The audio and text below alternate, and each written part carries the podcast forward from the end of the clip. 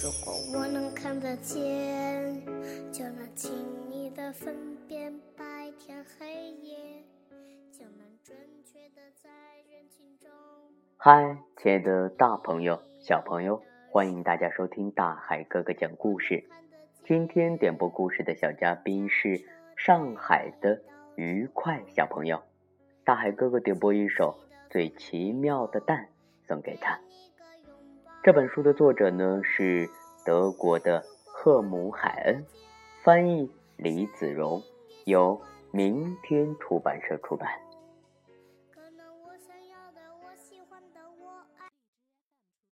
在很久很久以前，有三只母鸡咯咯咯的吵个不停，它们都说自己啊是最漂亮的母鸡。圆圆。有最漂亮的羽毛，琪琪呢有最漂亮的腿，那毛毛就有最漂亮的鸡冠。因为吵个不出结果，他们决定去请教国王。他们吵架呀，都想看看谁是最美丽的。国王说：“你们都会做什么呀？比你们长得好不好看？”可重要多了！你们三个呀，谁能生下最奇妙的蛋，我就封谁当公主。于是啊，全国的母鸡都跟着国王走进了皇宫的庭院里。圆圆用嘴巴梳了梳它的羽毛，然后坐在湿湿的草地上。过了一会儿，咯咯咯咯咯咯咯。他咯咯的叫了一声，站了起来，走到一边去。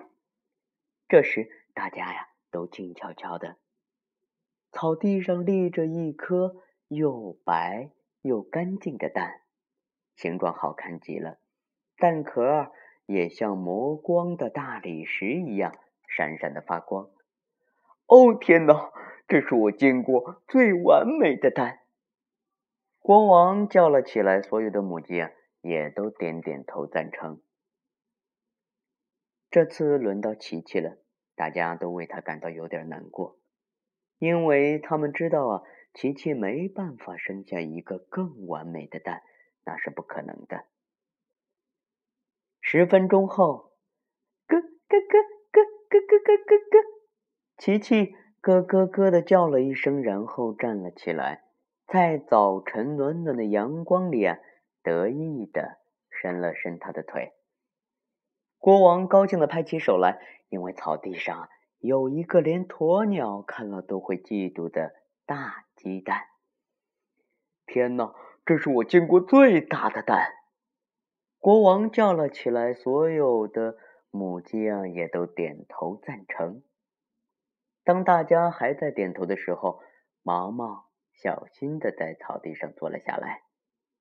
大家都为他感到非常的难过，因为他们知道毛毛不可能生下一个更完美或更大的蛋，那是绝对不不可能的。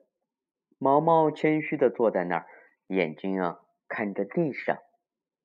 不久，他轻轻的叫了一声，然后也站起来，让大家看这个，就算过了一百年。也没有人会忘记的蛋，在大家的面前啊，有一个四四方方的蛋，每一边都像用尺子画的那样直，而且每一面啊都有不同的颜色，十分的鲜艳。哦，这真是我见过最不可思议的蛋！国王叫了起来，所有的母鸡啊也都点头赞成。要从这三个蛋中选中一个最奇妙的蛋，真是太难了。所以国王决定，圆圆、琪琪和毛毛都可以当上公主。从此以后啊，他们三个成了最要好的朋友，而且继续快乐的生活在这个世界上。亲爱的大朋友、小朋友，我是大海哥哥，感谢大家收听大海哥哥讲故事。今天这本书的作者呢是很有心的，在这个有趣的故事里，他让孩子们感受到由创造性的突破带来的惊喜和乐趣。我相信啊，这样一种审美感受会在他们的记忆中长久的留存。到今后，这个故事忘光了，但是这种惊喜和乐趣，由这种惊喜和乐趣所传达的暗示，还会悄悄地留在。意识的深处，当长大的孩子需要遇到了创造性的突破时，他们或许啊还会灵光乍现，给他们以有益的启迪吧。亲爱的大朋友，今天呢，大海哥哥点播给上海宝山愉快小朋友的最奇妙的蛋，到这里呢就要和大家说再见了。不过呢，今天大海哥哥还有一个小小的问题，那就是。哪一只小鸡生下了一个四四方方的蛋呢？如果你知道答案的话，可以留言给大海哥哥。大海哥哥的呃微信账号是幺五八六四六二幺七七九。好了，亲爱的宝贝儿，记得听妈妈的话哦。我们明天见。